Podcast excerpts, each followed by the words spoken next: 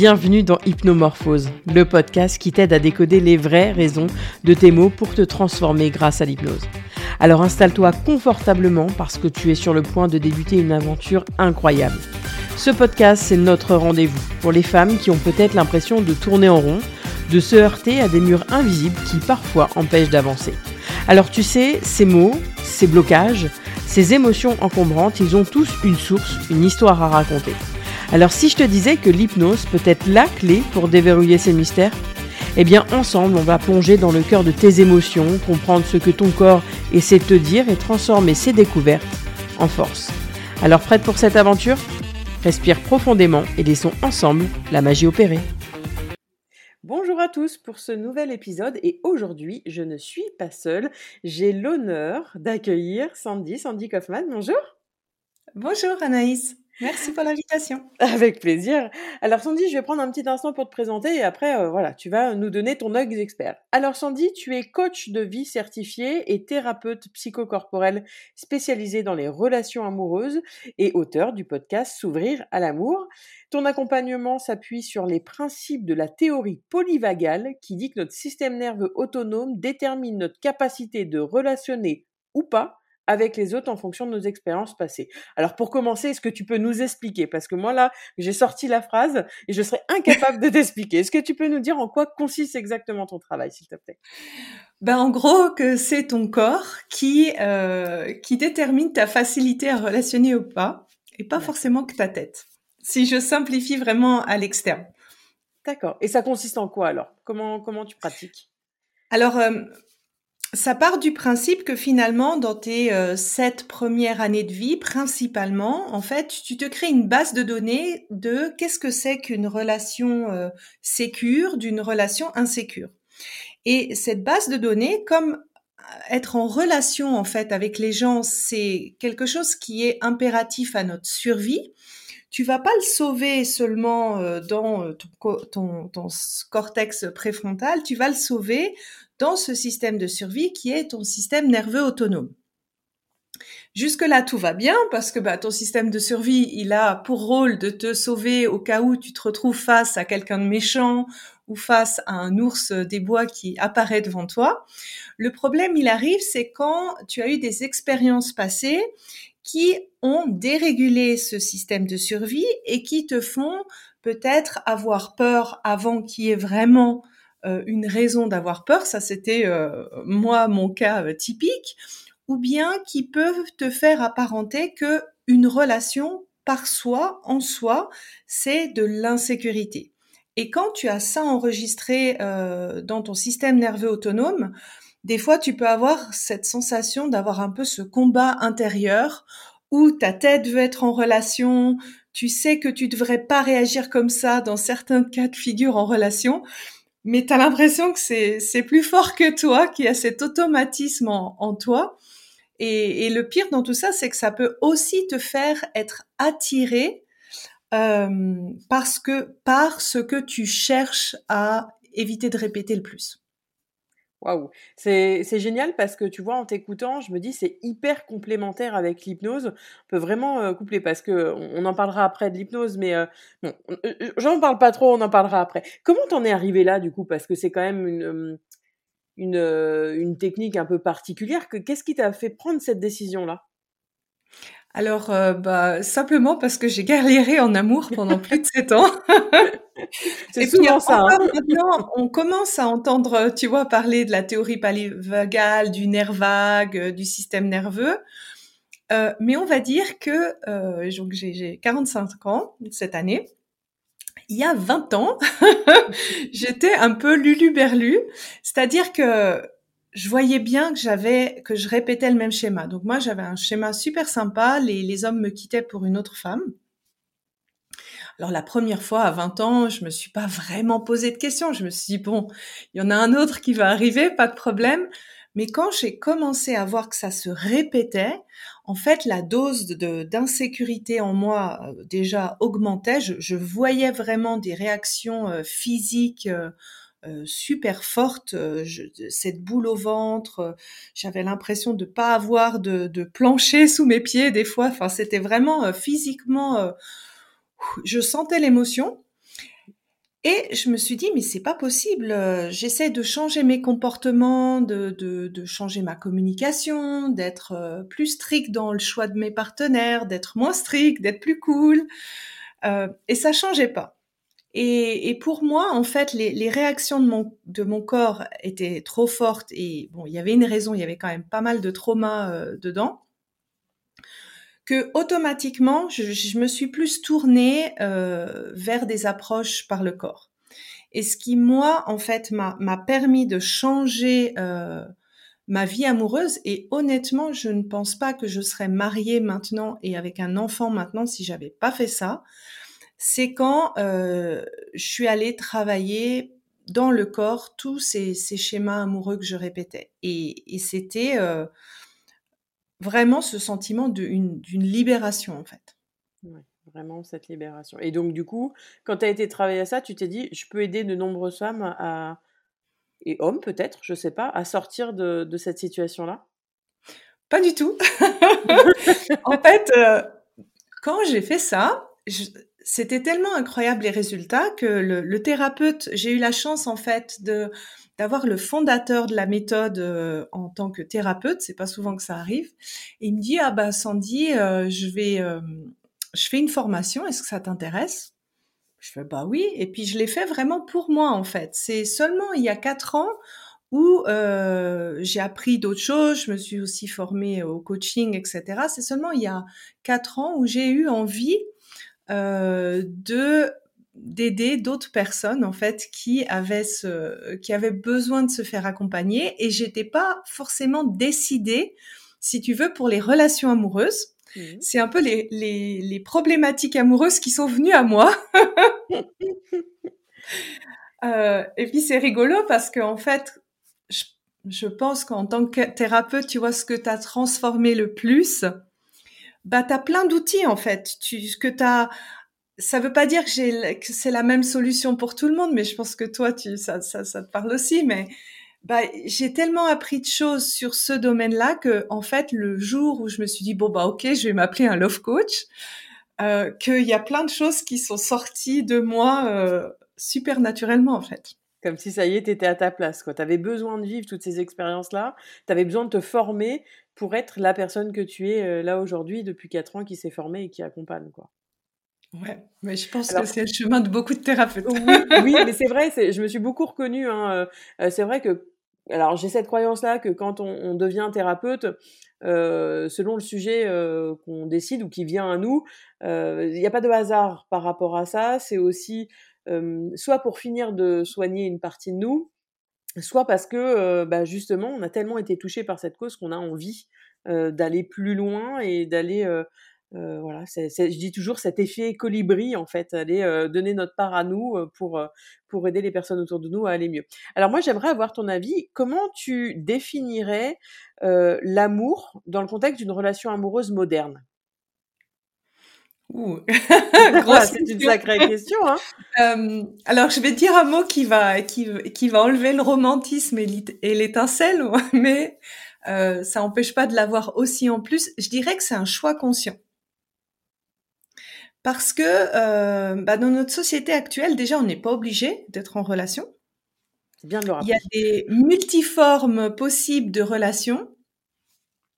Il y a euh, des multi-choix possibles de partenaires. Il y a, on peut euh, plus facilement euh, rencontrer quelqu'un à l'autre bout de la planète, d'une autre classe sociale, ce qui était peut-être il y a 50, 100 ans moins possible. Et, et en fait, tout ce choix-là, ça oblige, et c'est le point positif, aux gens de se dire, ben, qu'est-ce que moi je, je veux? Qu'est-ce que c'est pour moi une relation? Et tu prends euh, un échantillon de, de 100 personnes, c'est intéressant de voir qu'il va y avoir vraiment presque 100 formes ou beaucoup de groupes différents. Et, et c'est cette phase de choix qui demande un petit peu plus de travail au préalable de la personne, de se poser les bonnes questions, de se dire, OK, moi, c'est quelles sont par exemple les valeurs les plus importantes pour moi, euh, dans quelle forme de, de, relation je me sens, peut-être d'aller aussi explorer ces choix, d'aller dans les dans les extrêmes des choix pour arriver à être déjà au clair avec soi-même Et ça, ça va faciliter. Euh, ah oui, je dis pas que c'est une étape facile, mais souvent on passe à l'inverse. ouais, voilà. en fait, c'est si tu veux ça. Beaucoup de gens pensent que quand on rencontre la bonne personne, ça va se clarifier. Et c'est souvent une erreur, c'est de se dire, OK, moi, qu'est-ce que je recherche? Avec qui je me sens compatible? qu'est-ce que qu'est-ce qui est prioritaire pour moi, qu'est-ce qui est moins prioritaire, quelle est ma marge de manœuvre, et puis voir si l'autre passe naturellement sans avoir cette télécommande à changer l'autre, n'est-ce pas qu'on a toutes euh, et tous dans notre poche quelque part, euh, qui fait que euh, quelques années plus tard, ben on se dit mais pourquoi tu es comme tu es Je voudrais que tu changes. Oui, c'est vrai, c'est vrai, c'est un beau point de vue, un bon point de vue qui, qui demande d'ailleurs à réfléchir et voir les choses autrement. Et d'ailleurs, euh, moi, je, ça me semblait important de te poser la question et euh, on a vu ensemble qu'on allait décomposer cette question en deux parce qu'il y a le côté où on est célibataire, mais aussi le côté où on est en couple. Quand on est célibataire, c'est quoi les, les, principaux obstacles euh, auxquels on peut faire face aujourd'hui et comment on peut les surmonter? Alors, quand on est célibataire, euh, si on a l'impression d'avoir des scénarios et de toujours tomber sur finalement euh, des relations qui durent pas, ou alors du célibat de longue durée, ou alors euh, on commence des relations mais avec des personnes indisponibles, ça c'est la première puce à l'oreille de dire ouh peut-être que finalement la relation inconsciemment nous fait un peu trop peur pour que ça marche. Et c'est là où un travail sur le passé est extrêmement important parce que sinon on peut se casser la tête contre un mur à se dire mais pourquoi ça marche pas? Donc ça c'est vraiment je dirais la la première chose en tant que célibataire. Après en tant que célibataire c'est justement euh, être au clair avec ce qu'on cherche.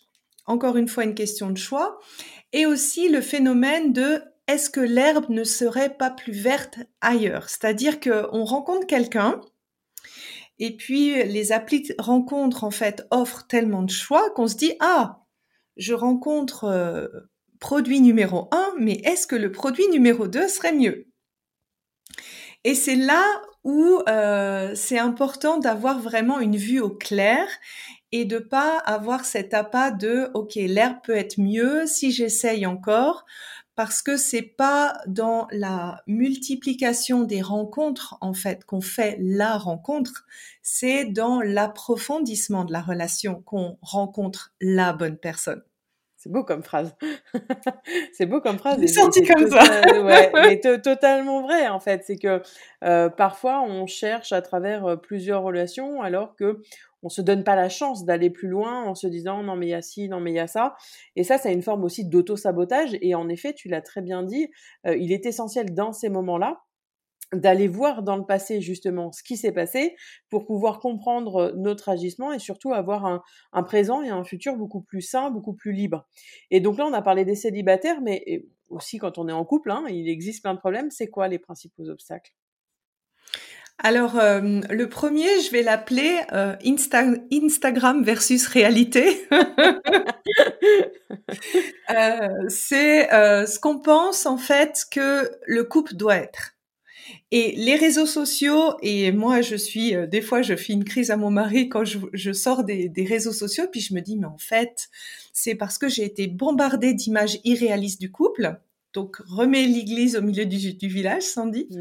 C'est ça, c'est en fait que euh, entre euh, les films, euh, les réseaux sociaux, on a une image qui est un peu faussée de qu'est-ce que c'est un couple, qu'est-ce que c'est un couple uni. Et bah, ça crée en fait des attentes, ça crée des projections. Ça peut être sur le rôle du partenaire, qu'est-ce qu'un partenaire doit combler dans notre relation? Ça peut être qu'est-ce qu'un couple heureux doit faire pour que on puisse euh, le mettre l'étiquette couple heureux? Euh, ça peut être euh, à quoi doit ressembler mon partenaire après trois enfants, 50 ans passés et un changement hormonal, toujours les abdos ou pour la femme toujours parfaite? Et on dirait pas, mais c'est comme si on reçoit euh, de manière subliminale que, ben, en fait, euh, ton couple lambda est simple, ça va pas.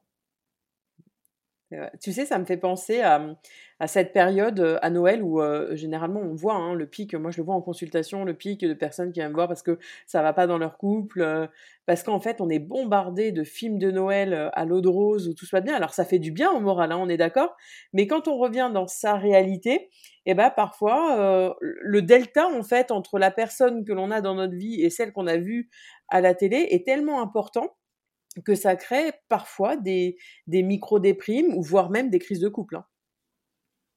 Tout à fait d'accord, oui. Ou même des remises en question. Euh, là, ce mois-ci, j'ai beaucoup parlé sur les réseaux sociaux euh, d'amour de soi, de dépendance affective, euh, etc. Est-ce que toi, tu peux, tu as un avis, en tout cas, sur l'importance de l'amour de soi pour construire une relation saine? Alors, je vois deux effets qui se coulent. C'est-à-dire que il y a typiquement la, la personne, l'homme ou la femme, qui a une bonne relation envers soi-même, qui s'aime bien, et qui, malgré cela, n'arrive pas à avoir une, bonne relation avec un partenaire ou une relation épanouissante ou durable.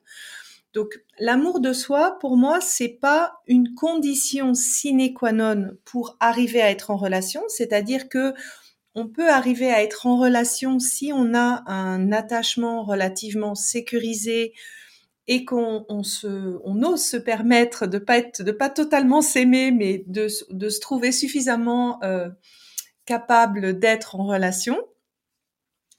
Et en même temps, l'amour de soi, ça définit et ça crée une base solide pour une relation dans le sens où, en effet, si euh, tu as souffert de manque affectif dans ton enfance et que tu as l'impression que, que ton, ton vase d'amour de soi, il est toujours euh, vide, eh bien, quand tu vas rentrer en relation avec quelqu'un, euh, c'est comme si tu arrives un peu endetté et puis que tu arrives vers ton nouveau chéri, tu lui dis bon, libère-toi de, libère-moi de, de ma dette. Euh, ça crée déjà un, un, un, décalage dans la relation et aussi, euh, ça peut faire une difficulté en fait à donner cette flexibilité dans la relation. C'est-à-dire que si euh, tu as l'impression que euh, à chaque fois que quelqu'un ou ton partenaire agit pas exactement comme tu aimerais, bah, d'un seul coup, ça remet en cause ta capacité à être aimé, ta capacité à être en couple. En fait, ça crée énormément de tensions dans la relation. Euh, ça fait que tu paniques euh, dès que dès que tu vois qu'il fronce le sourcil un peu plus souvent qu'avant. Euh, et donc du coup, ça apporte beaucoup d'instabilité dans la relation. Et je trouve aussi ce que l'amour de soi apporte, et ça j'en parle dans, dans, un épisode du podcast, c'est aussi ça te permet d'être beaucoup plus tolérant vis-à-vis -vis de ton partenaire. Parce que quand tu t'aimes, bah, tu t'aimes dans ta partie, euh, je sais pas, soleil, mais aussi ta partie d'ombre.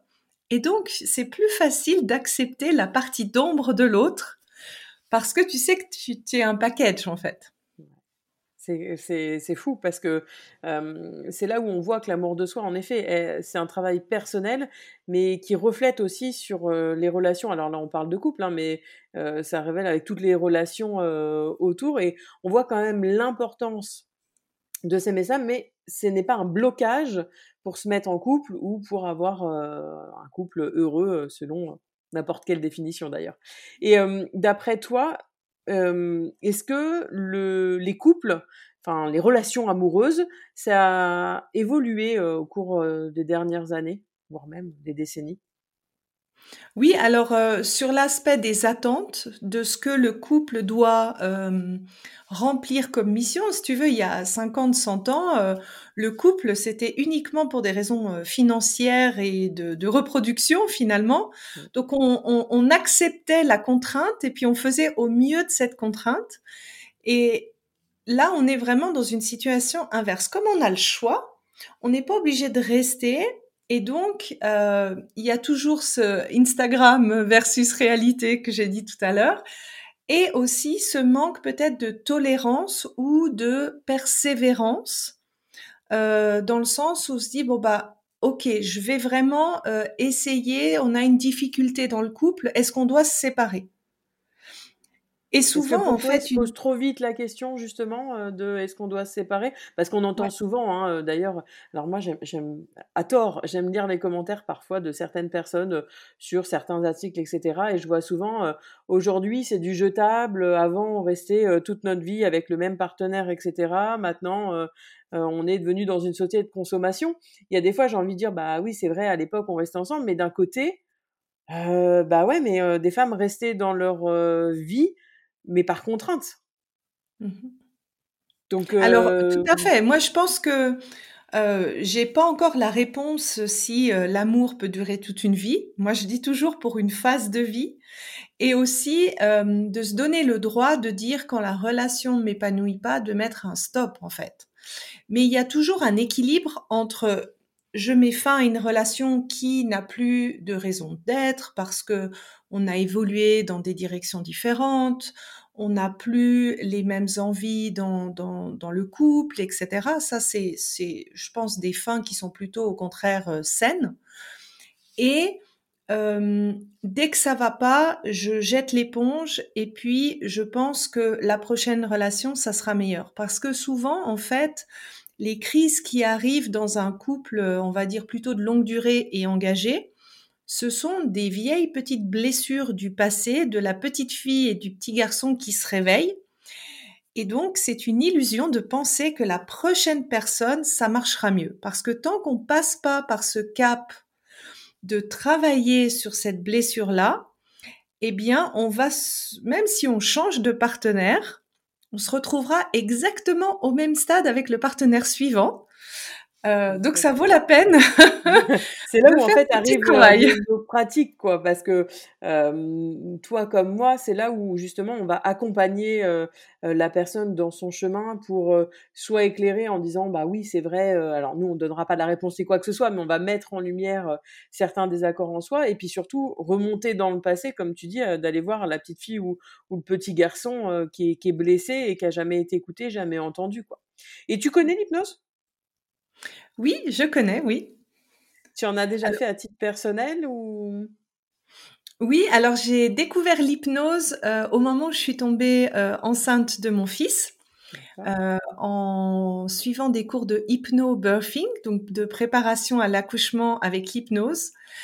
Et franchement, c'était génial parce que en fait, c'est ton mari qui est dans la salle d'accouchement avec toi et qui te t'induit en fait en hypnose. Et c'est incroyable euh, comment tu peux, comment je pourrais dire, bien vivre les contractions. euh, et je trouve que en termes de couple, c'est c'est super parce que tu fais vraiment équipe. Euh, pour mon mari, lui, il était content parce qu'il avait l'impression qu'il était utile à quelque chose, tu vois, en, en m'aidant. Euh, et moi, euh, je dois dire que c'était vraiment un soulagement euh, pour euh, euh, vivre euh, ces moments de, contraction. Donc oui, et puis j'ai aussi utilisé l'hypnose quand j'ai commencé à faire des, conférences parce que la peur de parler en public, c'est quand même, c'était là chez moi.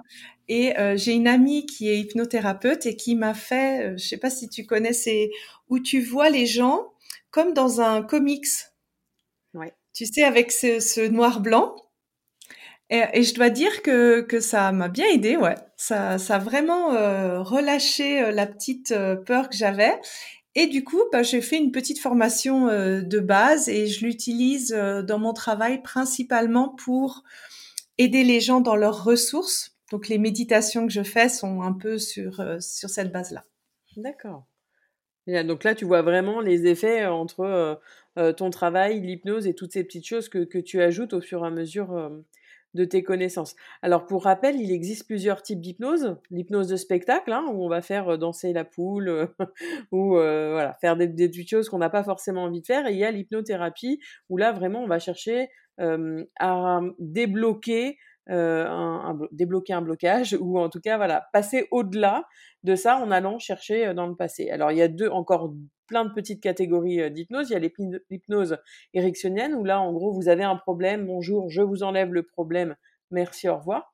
Et il y a l'hypnose que j'utilise qui s'appelle l'hypnose sagesse, où en fait, à travers des histoires métaphoriques, où je vais raconter des histoires pour occuper le conscient, pour parler à l'inconscient, et ben je vais venir enlever le problème et puis je vais bien nettoyer derrière pour pas qu'il y ait autre chose qui vienne se mettre à la place. Notamment là, dans le cas d'amour de soi, de dépendance affective, etc. Des fois, on va chercher l'origine de cette dépendance affective. On va chercher bah, justement ce petit garçon ou cette petite fille que la personne a été pour savoir qu'est-ce que son inconscient a mal associé à quelle époque pour qu'elle puisse s'en libérer et vraiment, tu l'as dit en tout début d'interview, sentir cette libération.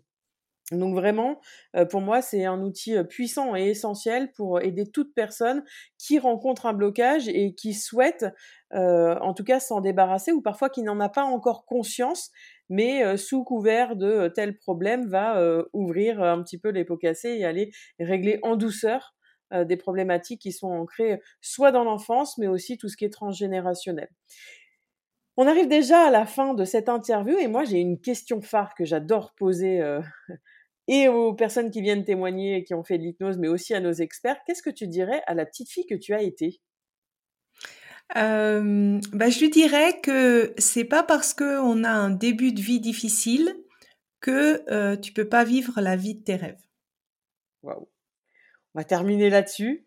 c'est vraiment joli parce que cette phrase, je vais la mettre en grand là, travers avec ton nom. D'ailleurs, où est-ce qu'on peut te retrouver? Est-ce que tu peux indiquer aux personnes qui nous écoutent euh, où est-ce qu'on peut aller voir tes ressources?